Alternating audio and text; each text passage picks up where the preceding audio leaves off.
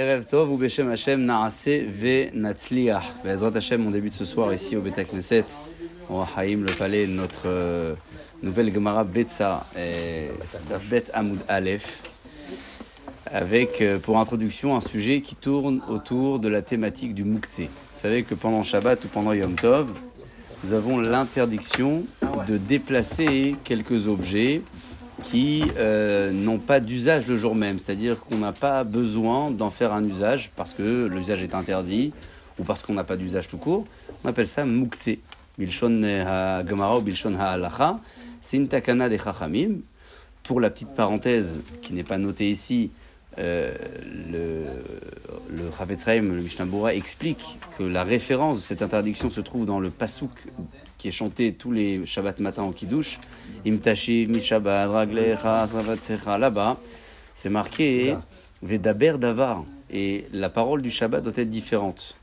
me disent que si déjà la parole doit être différente, ça fortiori que l'usage de nos objets doit être différent le Shabbat que celui de la semaine. C'est pour ça que autour de cette halacha, cette euh, idée-là se structure toute la halacha du Moukse. Notre premier cas ici, c'est un cas qui peut peut-être surprendre quand on l'aborde euh, euh, avec la traduction, le cas de la naissance de, de la ponte d'un œuf pendant Yom Tov, à propos duquel on se posera la question si oui ou non on peut le consommer. Notre objectif, évidemment, ne sera pas de s'arrêter sur ce cas, mais d'étendre. Alors, de le consommer et de le déplacer. On posera la question à deux points de vue. On verra que les maîtres de la Mishnah, Bet et Bet vont davantage s'exprimer sur la achila, sur la consommation plutôt que sur le tiltoul, c'est-à-dire le déplacement, et on se posera donc la question. Et Moukté, c'est en hébreu Moukté, ouais, c'est alors euh, Hiktsa, comme ça c'est marqué là-bas dans la chaîne de l'agma, la chaîne Hiktsa, c'est éloigné de son esprit. C'est-à-dire que avant Shabbat, on n'a pas pensé du tout euh, à cet objet-là, à cette chose-là, parce que on savait que c'était interdit. Éloignement. Allez, c'est parti. Be'ezrat Hashem. Betsa Shenolda Beyom Tov. Un œuf qui est né donc pendant Yom Tov, Bet Omrim Te'achel, Bet disent qu'on peut le consommer, ou Bet Omrim Lo Te'achel, Bet dit qu'on ne peut pas le consommer. Si on regarde le premier Rashi, Rashi toujours à l'intérieur de la page, on découvre que Rashi dit ici, Betsa, Lo Te'achel, le premier Rashi tout en haut à droite, Bo Bayom. On parle ici d'un sujet qui concerne le jour de Yom Tov. C'est-à-dire que l'interdiction que Bet est en train de dire, elle concerne Yom Tov. On ne parle pas après Yom Tov. Après Yom Tov, pas de problème. On le jour même. Et dans la Gemara, hein, on verra la, raison à cela, l'explication à cela. C'est rare que Rashi dise cette phrase-là. On peut répondre à ça de deux manières. Soit on a une question comme ça vivante dans la Mishnah et Rashi nous dit calmez-vous, la Gemara elle va expliquer. Soit il y a réellement un besoin de, compréhension dans la Mishnah même et qu'on ne peut pas vraiment avancer sans avoir cet, cet élément-là. Et donc, on peut être amené de suite, avant de finir la Mishnah, à regarder la Gemara. On va pas le faire. On va attendre patiemment de poursuivre notre Mishnah. Mais à première vue, on peut déjà évoquer l'idée pourquoi est-ce que Bigmara Mefaresh Ta'ama Généralement, vous savez que la, la vie de Beth il est plus mahmir que la vie de Beth Comme ça. Ici, c'est particulier, c'est différent. Parce que vous voyez euh, que Bet il dit quoi? Ben, T'es Achel, dit tu peux manger. Il est plus tolérant. Et normalement, c'est l'inverse. Donc, c'est ce qui nous interpelle aussi. Mais pourquoi l'Oté Achel C'est quoi la raison pour laquelle Bet a été exigeant? Et grâce à cette idée-là, Rabotai, on va comprendre le deuxième sujet de la Mishnah. Parce que le deuxième sujet de la Mishnah n'a pas de rapport du tout avec la Betsa. On va parler des quantités qui sont interdites pendant Pessah, quantité de levain, euh, ou quantité de pain, un sujet qui n'a pas de lien du tout avec notre Mishnah, mais qui est aussi discuté par Bet et Bethilel de la même manière. Bet il va être plus cool, et Bethilel il va être plus mahmir, plus exigeant. Et donc, on comprend pourquoi ça a été réuni dans la même Mishnah, parce que c'est rare d'avoir cette, ce format-là de Bet qui est euh, Mekil, qui est, qui est indulgent, et Bethilel qui est exigeant. Et donc, comme c'est rare, on réunit un peu ces cas-là en même temps dans la même Mishnah. On y va, deuxième étape donc de la Mishnah. Betchamay Omrim, Betchamay disent, c'est or bekazaïd et hametz bekakotevet. Le seor, le levain, c'est à partir d'un kazaït, et le hametz, c'est à partir d'un kakotevet. Je m'explique. C'est quoi la différence entre seor et hametz Seor, c'est le levain. C'est avec ça qu'on va faire du pain. Et hametz, ben, c'est la baguette. C'est le pain, il est déjà fini. Alors il dit Bichama, il dit, tu sais, l'interdiction du levain, c'est à partir de kazaït, 27 grammes. Et l'interdiction du hametz, c'est à partir de kakotevet, à Pessar, c'est à partir donc, de, la, taille d'une date, c'est presque le double. Et Bet Hillel, il dit, non, tout est interdit à partir d'un kazaït. Quand on lit cette marloquette, La, la taille du, du date, c'est deux fois Kazaï alors, ka- euh, kazaït et kabetsa. Kakotevet, c'est pas tout à fait euh, exact. Généralement, Alors, quand on dit. euh. C'est oui, de toutes les façons, on, sait qu'à l'époque de la Mishnah, même quand on parlait d'une olive, c'était Ah ouais, euh, non, de dire qu'une olive c'est 27 grammes aujourd'hui. On achète des olives, on a à peine si on a un petit quelque chose au-dessus du noyau. Il n'y a rien dessus. Donc euh, c'est sûr que les temps ont changé. Même dans les fruits, on voit que elle raconte les trogim qu'ils avaient. Ils Mais avaient des les trogim. euh, c'est euh, oui, même pour les miraglim, on voit qu'il y avait un, un- il y avait de la, de la quantité. Et puis on voit quand même aujourd'hui, j'en parlais encore dans un autre contexte, en Eretz Israël, on voit encore cette bracha qu'il n'y a pas à l'extérieur. Manger des olives, il y a des olives, elles sont, elles sont, elles sont grasses, elles sont, elles sont bien, comment dire, bien charnues. Donc même si ça a réduit, je pense que Eretz Israël a gardé un peu de cette bracha encore aujourd'hui. Et, euh, donc Beth Hillel, à nouveau, là, il est, euh, lui, il dit Be- Bekazaït. Bekazaït, c'est-à-dire que il a l'air d'être euh, un peu plus exigeant, parce qu'il dit que toutes les interdictions du levain ou du hametz, le produit fini, c'est à partir de 27 grammes. On se pose la question à Botaï, de quelle interdiction on parle ici? Si on parle de l'interdit de manger, c'est quoi cette discussion-là? L'interdit de manger, euh, c'est- évident que euh, c'est kazaït, c'est 27 grammes. Euh, Alpi halacha, et même dans la Gemara, ça a toujours été 27 grammes. Donc de quoi ils discutent ici? Ils sont en train de discuter de l'interdiction de balirae ou balimatse. On n'a pas le droit de voir et de posséder. Alors à partir de quand, pas voir, pas posséder, ils font toute une marloquette sur la quantité. Mais la Haronim, les décisionnaires contemporains et commentateurs, posent ici la question, ils disent, je comprends pas. Si ici, notre sujet, c'est pour savoir à partir de quand je transgresse le balira ou balimatse. Quelle est la conséquence? Si un homme, il a transgressé balira ou balimatse, est-ce qu'il reçoit malcoute? Il reçoit pas malcoute. Pourquoi il reçoit pas les coups? Parce que la Torah, elle prévoit les coups seulement si c'est une interdiction avec une action. Il a fait une action. Baliraï, qu'est-ce qu'il a fait? Ah, il, a, il est passé, il y avait le Hamet ici. Il n'y a pas de. Donc, j'allais dire à quoi ça nous sert de savoir, à partir de 27 grammes, de 50 grammes, ça, ça sert à quoi finalement? Il n'y a pas de malcoute dessus. C'est pour l'interdiction de le voir. Donc, c'est quoi finalement la conséquence de ces discussions? À quoi ça, ça, ça nous amène? Il y a une belle réponse euh, que j'ai euh, trouvée ici dans les, les Mefarshim au nom du Hatam Sofer. Le Hatam Sofer, il explique et il dit que la conséquence de cette discussion, c'est à propos de celui qui trouve pendant Yom Tov un bout de Hametz à la maison. Ah, Il trouve, il a trouvé pendant Yom Tov. Euh, qu'est- Qu'est-ce qu'il fait avec? Il doit le brûler. Mais attention, la halakha, elle dit attention, tu as le droit de le brûler Yom Tov seulement si c'est la quantité de l'interdiction. Si c'est en dessous de la quantité, on ne te permet pas de brûler. Tu laisses, tu mets le kéli dessus, quelque chose. Et donc toute la discussion de la Mishnah ici, elle nous amène à quelles conséquences À ce cas où il a trouvé pendant Yom Tov et il veut savoir si c'est déjà la mesure de l'interdiction et il peut brûler Oui. ou pas. Voilà la réponse que donne le Khatam Sofer. Et la, et la khila, c'est machéou. Là, alors là, alors là, hein, il y a une différence entre l'interdiction et le Hayav Karet. L'interdiction de Hametz Apessar, c'est Machéou. Un chouïa, c'est déjà interdit. Le Karet, c'est Kazaït. C'est-à-dire celui qui a mangé une petite miche de pain, c'est assourd, mais on ne peut pas le punir. C'est-à-dire que la Torah va pas lui donner le Hayou de Karet parce qu'il n'a pas mangé il n'a pas mangé, mangé. C'est pas, pas assez. C'est une réponse intéressante qu'on a euh, ici donc dans la, dans la marloquette numéro 2 de notre Mishnah. Et là, on va passer à la troisième marloquette qui n'a pas de rapport du tout avec les deux premières, mais on va découvrir un peu la même chose. Bet Shammai qui est Mekel et Bet Hillel qui est Mahmir. Ashochet Raya Varof Tov. Celui qui a abattu Haya et Off. Donc Haya, c'est une catégorie d'animal qui euh, on doit couvrir le sang quand on fait la shrita. Off, la volaille, parce que Behema, la vache par exemple, les- on ne couvre pas le sang à la shrita. Que Haya va Off. Haya, c'est comme le off. Et donc, euh, si c'est arrivé pendant Yom Tov, Bet Shammai Omrim, Bet Shammai ils disent Comment je fais le Kisui Adam, mitzvah de recouvrir le sang?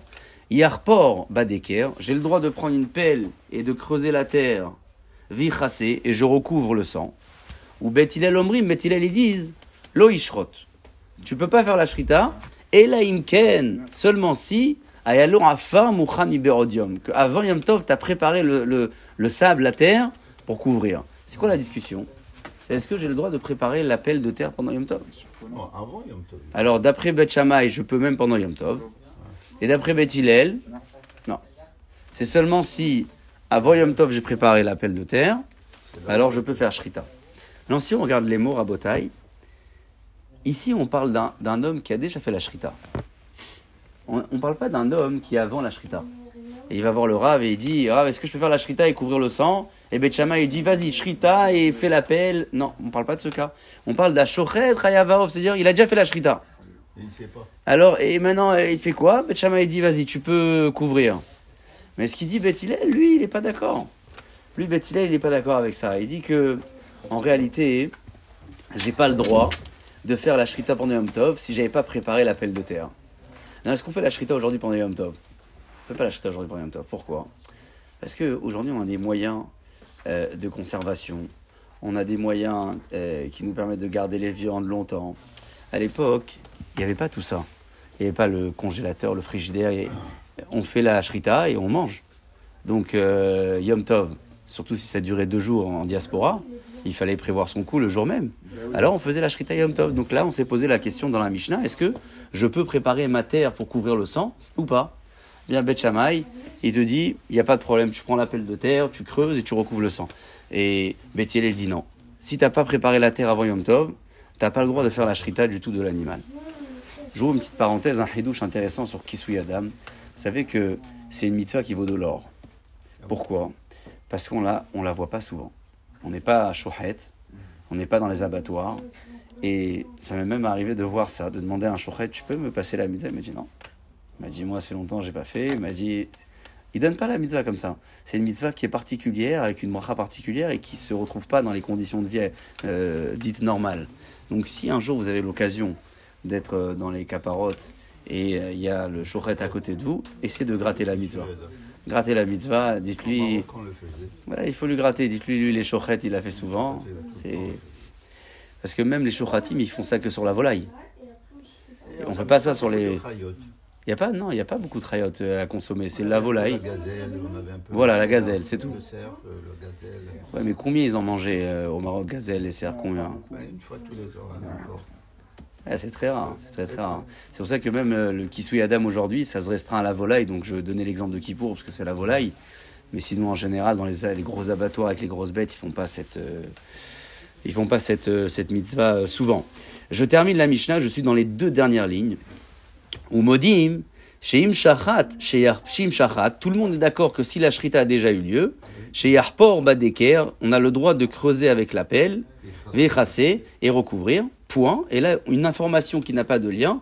Chez Efer Kira Mouchanou, la Mishnah, elle conclut que tout ce qui est dans le charbon au fond des fours, à l'é- à l'époque, ils laissaient leur charbon au fond des fours après les cuissons, c'est une préparation, c'est pas mouktsé. Parce que le gars, quand il a préparé son poulet, sa viande, son pain, il a laissé le charbon là-bas, il s'est toujours dit, si j'ai besoin au cas où, je ferai usage de ce charbon-là pour peut-être couvrir le sang ou faire autre chose. Il restera toujours quelque chose. Très bien. Alors, j'aimerais juste, euh, avec vous, étudier le deuxième rachis de la page, tout en haut. C'est un point que j'ai évoqué tout à l'heure oralement. Regardez si vous l'avez. C'est Orbe Kazaït. Tout en haut de la page. Est-ce que vous l'avez? C'est Orbe Kazaït. Michou Midi Rashi. Des Hanetlat Milé. C'est trois points de la Mishnah. Le cas de l'œuf qui est né Yom Tov, est-ce qu'il est mouktsé Le cas de euh, la quantité du levain ou du hametz interdit à Pessah, à partir de quelle quantité? Et le troisième cas de la Shrita. Tous ces trois cas, ces trois cas, Mikoulé Bet Shammai, c'est des cas où Bet Shammai est cool. On va dire comme ça, il est cool. Ou Mihumre Bet Hillel, Bet Hillel, il est mahmir. Gabé Yom Tov, dans les sujets de Yom Tov.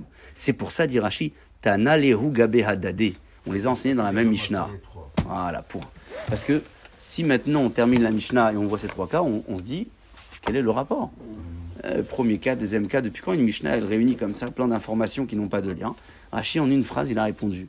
Et tu sais, ici, c'est le même format. Bet Shammai, il est cool, Bet Hillel, il est mahmir. Et on n'est pas habitué à ce format-là, donc on les a ramenés tous ensemble. Très bien. Botaï, une fois qu'on a abordé cette euh, Mishnah, on peut maintenant se poser la question du Mouktsé. savez que dans les poules, hier comme aujourd'hui, il y a toujours eu deux catégories de poules. On a les poules pondeuses, D'accord Donc on les élève justement pour qu'ils pondent des œufs et en batterie ou pas, c'est un autre sujet. Et on a des poules qui sont pas tout à fait destinées pour la ponte, c'est-à-dire qu'elles sont engraissées, elles sont bien euh, entretenues, élevées, et après on leur fait la shrita pour en faire euh, euh, du poulet, pour, pour les vendre, pour le commerce. Ici, dans notre Mishnah, on parle de quoi? Une poule qui a pondu, on a dit l'œuf, il est peut-être moukté, et il faut attendre le lendemain pour le manger, d'après Beth. Très bien. Mais la poule, elle était quoi? Elle était destinée à pondre des œufs. J'ai un, élevage ici avec plein de poules et ils sont là pour pondre des œufs. Ou c'est une poule qui est normalement réservée à la harila. C'est-à-dire que moi, je suis un éleveur, j'ai des poules, elles font des œufs, mais c'est pas ça leur destinée. Moi, je les engraisse bien pour pouvoir les manger. C'est quoi la conséquence de cette question-là? Savoir de quelle poule il s'agit? Ben, En réalité, si jamais on considère euh. Bien sûr, il y a toujours eu des poules pondeuses. Toujours.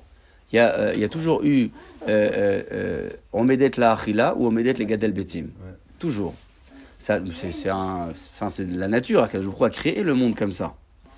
Et est-ce que ça dépend des critères de l'animal de Savoir s'il est en, en bonne forme ou pas, je ne sais pas. Franchement, je ne sais pas, mais, mais je pense que ça a toujours existé. Le fait que l'agma ait posé la question, ça veut dire que ça a existé. Alors, je vous propose deux cas de figure, dites-moi ce que vous en pensez. On a un premier cas de figure, c'est une poule qui est censée être en médette la achila. Je l'engraisse pour pouvoir la consommer plus tard. Et on a une poule, elle est un peu, un peu maigrichonne, mais elle fait des œufs. Je la garde le maximum pour les œufs. À votre avis, dans quel cas de figure l'œuf qui a été pondu est le moins problématique pendant Yom Tov, le moins mouktsé possible? Dans la poule était à la Achila. à la achila. Pourquoi à la achila Parce que si moi, dans ma tête, cette poule-là, je la destine à la consommation. Alors, ça change quoi si je la mange, elle ou son œuf? Tout ce qui est dans cette poule, pour moi, dans ma tête, elle est, elle est consommable. Et on sait qu'Yom Tov, on pouvait faire la shrita au niveau de la Gemara. Donc, pourquoi c'est mouktsé d'après Beth Hillel? Il dit, je peux pas manger. Donc, c'est pas ça le cas. Quel peut être le cas? C'est une poule qui est censée être pondeuse. Si elle est pondeuse, alors, je comprends pas maintenant qu'est-ce qu'il dit Beth Shammai. Beth dit que j'ai le droit de consommer. C'est mouktsé. Depuis quand Beth Shammai est quoi? Il pense qu'il n'y a pas mouktsé. Bien sûr, c'est mouktsé, c'est assourd. Donc c'est ça la question que la Gemara elle pose. On ne sait pas de quel cas on parle. Si on parle d'une poule qui est en élevage pour être consommée, alors je comprends pas Beth Hillel qui interdit l'œuf. Et si on parle d'une poule qui est censée pondre des œufs, alors là, effectivement, je comprends pas ce qu'il dit Beth Shammai, je peux manger. On appelle ça, hein, Elle-même, elle est moutée.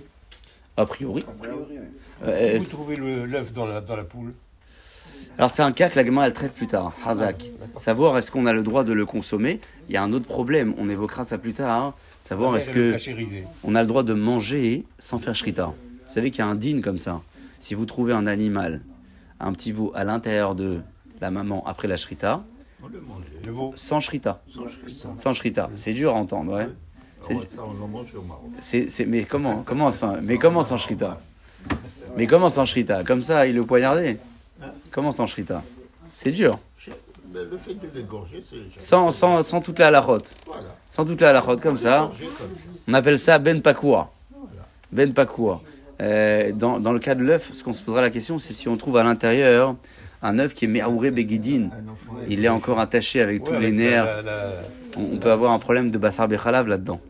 Ah. Parce que s'il est encore dans la, dans la, la maman et il n'y a pas la coquille, ça s'appelle peut-être bassari et on ne peut pas le manger avec du lait. Vous voulez faire une omelette C'est pas, à mon avis, très très bon s'il y a encore tous les filaments, mais imaginons qu'il est fou, il a envie de, de manger ça avec euh, du fromage, on le dit que c'est assourd. C'est un sujet de, de Gemara. Aujourd'hui, c'est interdit d'égorger une vache qui est prête. euh, À, pont, à, à mettre bas Ah oui, bah oui, c'est bien sûr, j'imagine. J'imagine, c'est ça doit être euh, bon. Très bien. Alors comment on appelle ces... J'aime beaucoup les formats moi dans les questions de, de Gemara, de nommer les choses. Comment on appelle cette question de la Gemara On appelle ça une question de Miman Afshar. Miman Afshar, c'est quoi que tu dises. Voilà, quoi que tu veuilles, il y a un problème. Tu dis ça, il y a un problème. Tu dis ça, il y a un problème. On est devant une intersection, on ne sait pas où se diriger. Miman Afshar, on y va. Question de Gemara, c'est parti. Bema Yaskinan. De quoi parle-t-on ici? Ileima, si tu dis Betarne Golet, Medet la Achila, on parle d'une poule qui est mangeable. Qu'est-ce qu'ils disent Betilel que je peux pas manger l'œuf? Ochla, des ifrat ou? L'œuf c'est un morceau de, de, nourriture, des ifrat qui s'est séparé de sa, de sa maman. La maman était permise sans mouktsé, l'œuf aussi. Donc ça marche pas. Et là, donc je suis obligé de dire, Bétar Négolette, on met d'être les gadel betzim, qu'on parle d'une poule qui est pondeuse. Maïta Mayude Betchamay. Pourquoi donc Betchamay disent mouktsé? C'est mouktsé. Ouais, je rappelle alors du, juste euh, euh, ce que je disais au début du shiur par rapport au mouktsé, d'où on apprend les dynimes généraux de mouktsé, du pasouk de Yeshaya. Yeshaya, hein, dans lequel on chante tous les Shabbats matin au Kiddush. Imtashiv, ouais, on a dit tout à l'heure, je le répète, c'est marqué là-bas, avec Daber Davar. Ton, ton propos, ta parole du Shabbat doit être différente. Si déjà la parole est différente, à plus forte raison que les objets à toucher sont, sont différents. Bon, vous savez que Moukté, c'est pas interdit de toucher, ouais. C'est déplacé. C'est-à-dire, si vous avez envie de toucher la voiture, il n'y a pas de problème. Ouais. Ah, voilà, métal tel. Faut pas confondre. Après, il y a des objets que quand on touche, euh, un stylo, des choses, euh, à peine je touche, ça va bouger. Donc là, je peux pas toucher. Mais c'est important de rappeler toujours quand on fait mouktsé, il n'y a pas un issour de, de négia, il y a un issour de, de tilde. Alors, comment l'agma va répondre à ça? Regardez comment l'agma propose. Elle dit Oumai Kusha. C'est quoi ta question ok? Je comprends pas ta question. Dilma Bet Shammai litle mouktsé. Peut-être que Bet Shammai, il n'est pas d'accord avec mouktsé. Ça veut dire quoi? Ça veut dire qu'en fait, on va considérer ici que la poule, elle est pondeuse. Et donc, si elle est pondeuse, l'œuf, il est mouktsé, parce que je pensais pas manger la maman. Ah, Betchamay, comment il permet? Eh, Betchamay, il tient pas mouktsé. Lui, lit les mouktsé, il pense pas mouktsé. Est-ce qu'on pourrait dire ça? Pourquoi on peut pas dire ça à Botaï? Parce que dans mouktsé, il y a plusieurs niveaux. Et le niveau le plus fort, c'est Nolad. C'est quoi Nolad? C'est ce qui a été créé le jour même. Et pourquoi mouktsé, c'est interdit? Parce qu'à l'entrée de la fête, j'ai pas pensé à utiliser ça, je savais pas, je savais pas. Ça, la Gemara, elle va faire de cet argument un poids fort. Elle va dire que même ceux qui ne tiennent pas des halachot de Mouktsé, Nolad, ils sont d'accord que ça existe. Parce que c'est un niveau de Mouktsé plus, plus. Il n'était pas né avant Yom Tov. J'ai jamais pensé à lui pendant Yom Tov. Donc c'est sûr que hein, on peut pas dire que Beth Shammai ne tient pas de Mouktsé. Parce que même s'il tient pas de Mouktsé, il y a Nolad et c'est pire. Je reprends donc dans les mots. Maï couché, quelle est la question? Dilma Bet Shammai, Léo Mouktsé. Peut-être que Bet Shammai tient pas d'alachot de Mouktsé. Elle dit la Gemara, mais non, c'est pas possible de dire ça. Kassal Kadatin. Penses-tu dire une chose pareille? Afilou man ben. Même celui qui permet Mouktsé, Benola Dassar. Benola dit, il interdit. Donc, quelle est la, euh, euh, la raison de Bet Shammai Vous avez remarqué qu'on se focalise beaucoup sur Bet Shammai On ne pose pas à. Pourquoi on ne pose pas à Parce que Benjamin, est, cette fois-ci, il est beaucoup plus tolérant. Chazak. Et c'est la tolérance, des fois, elle dérange un peu dans la lara. Parce que c'est facile de dire. C'est facile de dire assour, ouais. Quand vous posez la question à quelqu'un, il vous dit assour, assour, assour, assour. Là où c'est dur, c'est. C'est permis. Terra adif. Pourquoi on dit la force de la permission, elle est forte? Pourquoi elle est mieux? Parce que pour permettre, il faut avoir du cran. Il faut avoir des épaules. Et donc là, Betchama, il a du cran. Et donc on pose la question euh, pourquoi, euh, pourquoi Betchama, il permet T'es Achel ici, très bien. Donc la elle continue. Et Maïta Mayou de Betchamay, donc quelle est la raison de Betchamay qui a permis et qui a a priori pas considéré le Mouktsé ici? Amar Rav Nachman. Rav Nachman il dit Léolam, Betarne Golet, Taomedet Legadel Vosim. On va toujours maintenir ici le cas de la Mishnah, c'est une poule qui est pondeuse. Et donc normalement, l'œuf est Mouktsé. Alors pourquoi Betchamay permet Parce que on, dit, on dira comme ça les maîtres qui pensent du principe de Mouktsé, Hitle Nolad, ils penseront aussi le principe de Nolad. Litres les mouktsé, litres les nolad, et celui qui tient pas mouktsé, il tient pas nolad. Pourquoi et comment ça s'explique? Bah, ça s'expliquera simplement comme ça. C'est que nolad, c'est quoi? Nolad, c'est que c'est né pendant Yom Tov, Shabbat. Mais d'où vient l'interdit de nolad À quoi il s'apparente? C'est quoi la maison mère de nolad C'est mouktsé. Donc on pourra dire ici que nolad n'existe dans la halakha que si la base de nolad existe, mouktsé. Et donc si Bet Shammai dit qu'il n'y a pas mouktsé, bah nolad il s'effondre en même temps. C'est-à-dire qu'on ne va pas vraiment rentrer dans la logique des choses et faire la différence et dire Nolad c'est plus plus en Mouktsé. On va dire que Nolad il s'apparente à un sujet général qui s'appelle Mouktsé. Si Bet Shammai n'a pas ce principe de Mouktsé, il n'a pas le principe de Nolad. Je précise qu'on est Yom Tov ici, on n'est pas Shabbat. Ce qui est une grande conséquence dans la halacha. Très bien. On poursuit et on va conclure cette réponse pour la confirmer.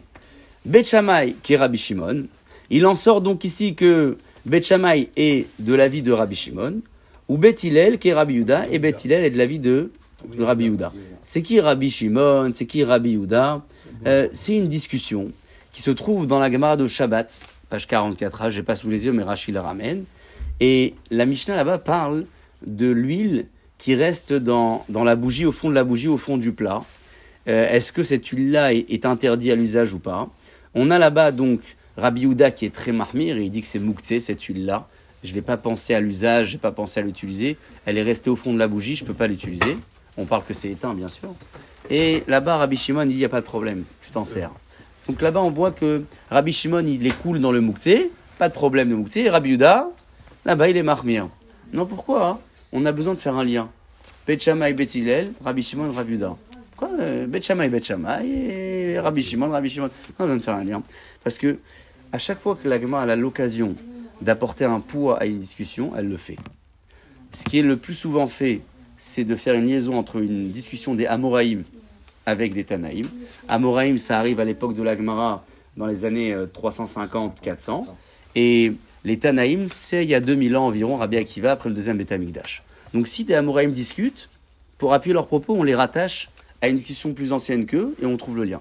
Ici, on n'est pas dans cette configuration réellement, parce que Beth Shammai, Hillel, Rabbi Shimon, ils sont à la Mishnah tous les quatre, mais ça met du poids quelque part dans notre interprétation. Parce que c'est nous qui avons interprété ici. C'est nous qui avons dit Beth Shammai, il n'a pas mouktsé, Hillel, il a mouktsé. C'est marqué nulle part dans la Mishnah. C'est une interprétation de Gemara. Donc pour appuyer cette interprétation, on va découvrir ailleurs une Mishnah où c'est formellement écrit qu'il y a une discussion autour de mouktsé. Comme ça, on va appuyer notre Mishnah chez nous et dire bah, Beth Shammai qui n'a pas mouktsé pense comme Rabbi Shimon, Beth Hillel qui a mouktsé pense comme Rabbi Yehuda. C'est pour ça que la Gemara a fini là-dessus. Très bien. Si on se disait, tiens, on est arrivé au bout d'un sujet, c'est génial, ce serait, ce serait pas une Gemara. Une Gemara, elle va toujours, vous savez, retourner, ouais, reprendre un peu en arrière et trouver toujours un problème euh, pour avoir des solutions ensuite. C'est la prochaine question que la Gemara, elle pose, on y va. Umi Amar Rav Nachman. Comment est-ce possible que Rav Nachman ait donné cette réponse? Laquelle? De dire que Bet Shammai n'a pas mouktsé, Bet a mouktsé. Veha, la Gemara, elle dit, Vehatnan, on a une Mishnah, Mishnah formelle qui dit comme ça. Bet Shammai Omrim, Bet Shammai disent, Magbihin Me'ala Shulchan, j'ai le droit de soulever de la table un tzamot ou klipin, des os et des pots, les pots de pépi, de cacao, etc. Ou Bet Hillel Omrim, et Bet Hillel disent que mais Salek est à table à kula, je prends la nappe ou la table, ou mes nahara et je secoue. Je prends pas directement les pots euh, comme ça. Euh, donc euh, là, a priori, on est Shabbat. On voit que Bet Shammai, il dit qu'il n'y a pas de problème de Mouktsé, Bet Hillel. Il y a oui un problème, mais attention, c'est pas terminé. Secouer, Alors, secouer, pas toucher directement. Alors, secouer, vous, vous, vous parlez d'un point qui n'est pas le sujet, mais je vais vous répondre. C'est ce qu'on appelle le problème de Méhamer. Méhamer et Zoré. Ce sont des mélachot de Shabbat. Méhamer, c'est mettre en gerbe, un tas. Et Zoré, c'est vanner. Certains disent qu'on fait attention à ne pas secouer les nappes pendant Shabbat à cause de Zoré, c'est-à-dire on fait usage du vent pour faire un tri quelque part. La nappe propre d'un côté, les saletés d'un autre. Bon, je pense qu'aujourd'hui, c'est peut-être plus simple, par confort, d'avoir une nappe jetable. Il n'y a ni besoin de jeter à l'extérieur dans la rue, avec un problème des roues peut-être, ni besoin d'être confronté à Zoré. On, on ferme la nappe en plastique, poubelle, et on a tout solutionné comme ça. Razak, c'est une belle remarque. Donc, qu'est-ce qu'il dit Rav Nachman Amar Rav Nachman, Rav Nachman, il dit, à nous, donc nous, En et la Shammai qui est Rabbi Yehuda. On pense que Bet Shammai, il est comme Rabbi Yehuda, c'est-à-dire que il interdit de toucher les pots, il faut secouer la nappe. Ou Bet Hillel qui est Rabbi Shimon et Bet Hillel comme Rabbi Shimon. Qu'est-ce qu'il dit Rav Nachman? Ici, Rav Nachman, il a une lecture inversée. Ouais. Nous, dans la Mishnah, on a, on a vu formellement que Bet Shammai permettait de prendre les pots, Bet Hillel non. Mais Rav Nachman, il dit, on lit pas comme ça la Mishnah. En, en lanou et la Bet Shammai qui. Nous, on lit cette Mishnah autrement, à l'envers. C'est comme ça qu'il disait. Il dit Bet Shammai, il interdit de toucher les pots comme Rabbi Yehuda, et Bet Hillel, qui Rabbi Shimon, il permettait. Donc, qu'est-ce qu'il est en train de dire Rav Nachman? En fait, il est en train de dire que l'écriture de la Mishnah, ici, là, n'est pas bonne. Il peut le faire ou pas?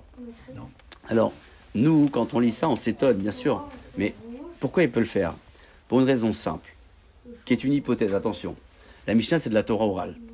C'est pas de la Torah écrite. Si c'est un passou dans la Torah, on peut pas dire, tiens, non, moi, le mot, le premier, je le mets en troisième, et l'inverse. Quand c'est de la Torah orale, on peut s'imaginer que la transmission a, donné suite à des interprétations diverses. Et donc, il se peut que dans une école, un Beth Midrash, on avait cette lecture, et dans une autre école, on avait une autre lecture. Ce qui explique ce que vient dire Rav Nachman, que sa lecture à lui, elle n'était pas celle qu'on a lue ici. Et pour lui, Beth il pense bien, bel et bien que on a un mouktsé, on ne peut pas soulever les os et les peaux directement, et Beth euh, tolère. Bon, quel est le lien avec notre sujet? Eh bien, c'est que c'est tout à fait opposé à toute notre Gemara de Masechet Betsa. Qu'est-ce qu'on a dit dans Masechet Betsa, notre sujet? On a dit que Bet Shammai, qui permet la consommation de cet œuf Neyom Tov, n'a pas de Mouktsé, il pense comme Rabbi Shimon. Et Bet Hillel, qui dit qu'il y a Mouktsé, il pense comme Rabbi Yehuda. C'est marqué l'inverse, ici. Bet Shammai, il pense comme Rabbi Yehuda, qui est Rabbi Shimon. Marqué l'inverse. Et le maître, le maître de l'école ici, dans les, dans les deux cas, c'est le même, c'est Rav Nachman. Chez nous, dans Maseret Betsa, c'est Rav Nachman qui a parlé pour expliquer Bet Shammai et Bet Hillel. Et là-bas, dans le cas des eaux et de, de la nappe, c'est aussi Rav Nachman qui parle. Donc si c'était deux maîtres, on aurait dit euh, chacun son école. Lui, il a compris ça. Mais là, c'est le même qui dit deux interprétations opposées dans les mêmes personnages. Bet Shammai et Bet Hillel. Dans les deux cas, c'est les intervenants. Et dans les deux cas, eh bien, ils ont l'air de penser différemment. La Bet Shammai, il pense qu'il n'y a pas de mouktsé dans l'œuf, et Bet Hillel, oui. Et dans le cas de la nappe et les os, etc., il pense qu'il y a, oui, un problème de mouktsé pour Bet Shammai, et pas pour Bet Hillel. Non, il y a une petite différence entre les deux cas. Est-ce que vous, y- vous l'imaginez ou pas?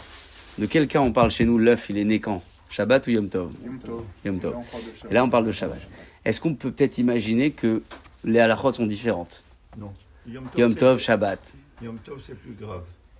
Alors pourquoi Yom Tov c'est plus grave Parce qu'il y a des halachot qui sont. que les gens le prennent, les prennent comme ça un petit peu à la légère. C'est vrai. Shabbat est plus interdit. Et Shabbat, dans la- dans l'esprit de l'homme, dans la psychologie humaine, les gens ils flippent. Ils sont Yom Tov, ils disent Ah, ça passe, c'est pas grave. Déjà on peut ça, on peut ça, allez on peut ça aussi. Et donc même dans la psychologie c'est comme ça, c'est-à-dire que Yom Tov il va être moins considéré que le Shabbat. On va peut-être jouer cette carte là pour expliquer la suite. Donc on la met de côté, c'est intéressant. Ah mais c'est même comme ça aujourd'hui encore. Il y a beaucoup de choses qui sont délaissées Yom Tov, alors que Shabbat, ceux qui pratiquent, ils, voilà, ça je peux pas, ça je peux pas, on fait, on fait attention. Quoique, vous savez, on a, on a toujours l'impression, quand on lit la- les Ilchot Shabbat, que euh, tout est interdit, tout est... euh, moi j'ai vu ça une fois dans un, un de Ilchot Shabbat devant des, jeunes adolescents. J'ai invité donc euh, euh, à mes côtés, et il y en a un qui a dit comme ça, euh, Shabbat, c'est tout interdit, c'est trop dur. hein. Il a dit, je te, mets, au défi de me trouver un cas pendant Shabbat où la Torah interdit une action en particulier. Chaque cas que tu me donneras, je te trouverai une solution et je te prouverai qu'il y a une possibilité de le faire autrement. Alors le gamin, il, était fier de, de le mettre au défi. Il a dit, on n'a pas le droit de cuire pendant Shabbat. Pas le droit de cuire pendant Shabbat. Il lui a répondu, il a dit, tu as raison, mais si on cuit au soleil directement, c'est permis. C'est-à-dire qu'il y a, toujours une solution.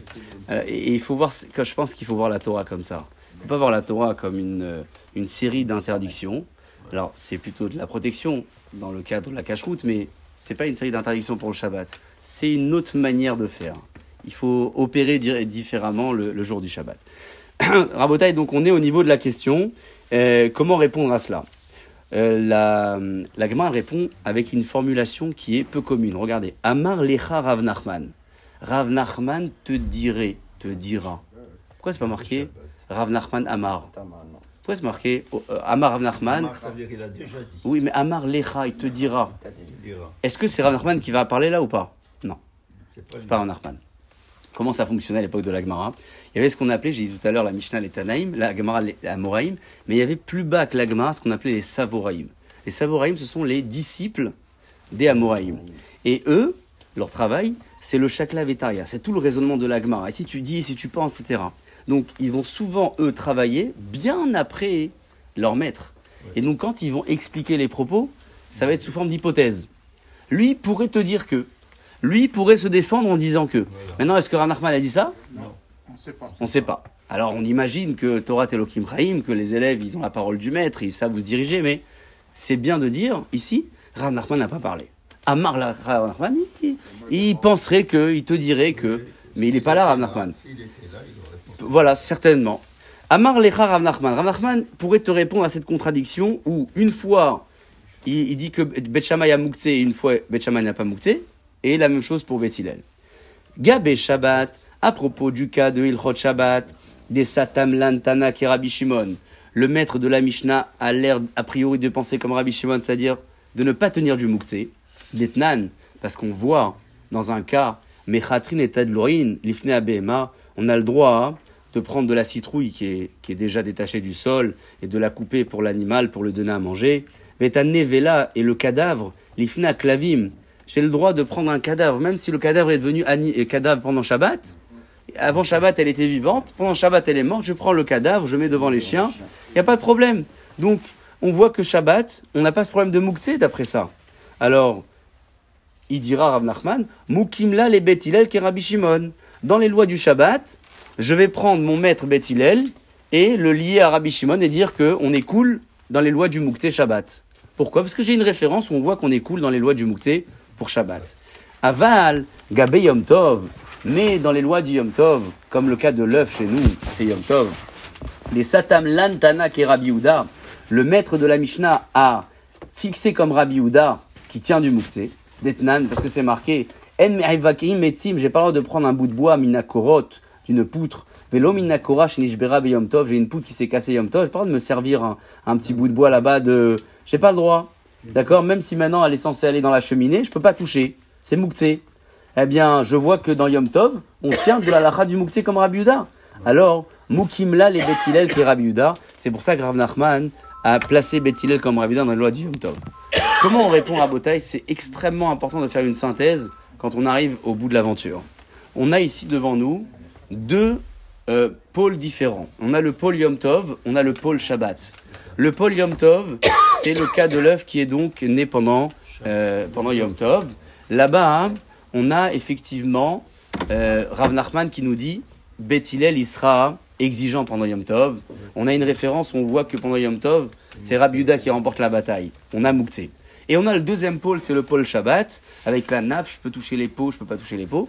Là-bas, hein, on va découvrir que Rav Nachman a placé Beth Hillel en mode euh, permission, comme Rabbi Shimon. Pourquoi? Parce qu'on a une référence que pendant Shabbat, on est peut-être plus cool. Et pourquoi on serait plus cool? Et je termine là-dessus. Attention, on n'est pas dans la lacha encore du tout. On est dans la phase de Gemara, on n'en tire pas des conclusions à l'Afrique. Parce que Yom Tov, comme vous l'avez dit, on a peut-être plus tendance à être cool.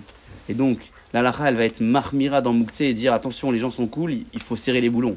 Shabbat, de toutes les façons, les gens feront attention par eux-mêmes et donc, on n'a pas besoin de serrer autant les boulons dans les lois de Mouktsé. La prochaine étape, on développera euh, ce- cette idée euh, en reprenant la conclusion de la Gemara.